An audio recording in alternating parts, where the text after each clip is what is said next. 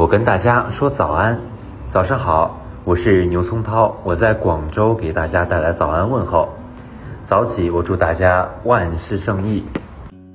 大家早上好，这里是早安南都，我是实习主播楠楠春森。大家刚刚听到的是早安南都的特别环节，我和大家说早安，欢迎大家向我们投稿，把你的早安问候传递给更多人。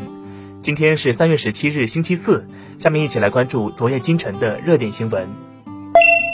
三月十五日晚，国家卫健委网站发布新型冠状病毒肺炎诊疗方案试行第九版。值得注意的是，新版诊疗方案对病例实施分类收治，也就是轻型病例实行集中隔离管理，相关集中隔离场所不能同时隔离入境人员、密切接触者等人群。隔离管理期间应做好对症治疗和病情监测，如病情加重，应转至定点医院治疗。为何要做出这样的调整呢？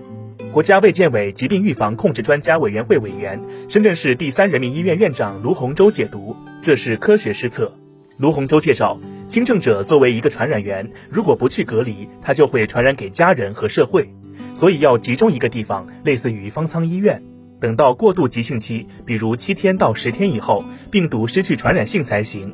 为什么一定要到负压病房和医院里去浪费医疗资源呢？没有传染性就可以回归社会，就可以回家，这是科学的。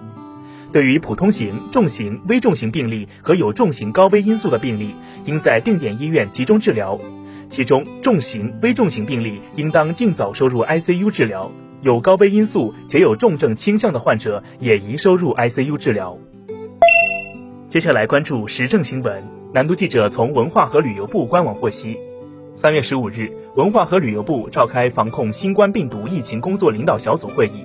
指出 A 级旅游景区要严格落实限量、预约、错峰要求，落实门票预约制度；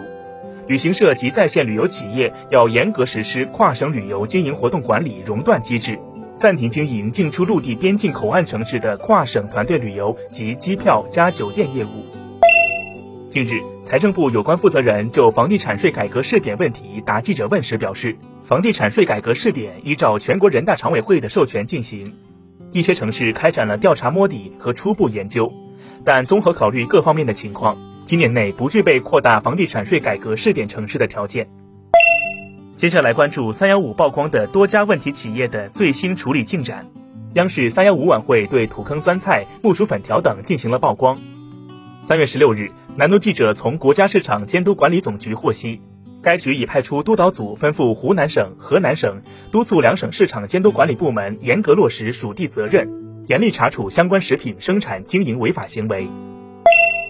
日前，有媒体曝光南昌双汇食品有限公司生产车间存在员工防护服发臭、有脏污，多名员工未按操作流程消毒，食材落地直接装袋入库等食品安全问题。对此，江西市场监管部门已展开调查，对涉事企业下达责令改正通知书，并对涉嫌违法违规行为立案调查。涉事企业回应称，已对相关负责人进行停职处理，同时将对所有员工工作衣全面清洗消毒，强化员工食品安全培训考核，进一步加强生产管理，确保产品质量。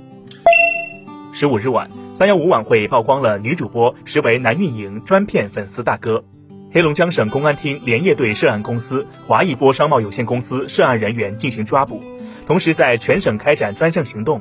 截至十六日上午六点，包括涉案公司法人、公司运营负责人在内的十八名犯罪嫌疑人全部落网。该团伙对以直播约会见面为诱饵，骗取被害人钱财的犯罪事实供认不讳。此外，警方三月四日就已将巨响互娱文化传媒公司涉诈犯罪嫌疑人抓获。英国政府十四日宣布，将于三月十八日凌晨四时起取消所有针对新冠制定的入境限制措施。所有入境英国的旅客都无需再进行入境新冠检测或填写乘客定位表等。以上就是今天的早安南都的内容。更多精彩内容，请关注南方都市报 APP。本节目由南方都市报出品。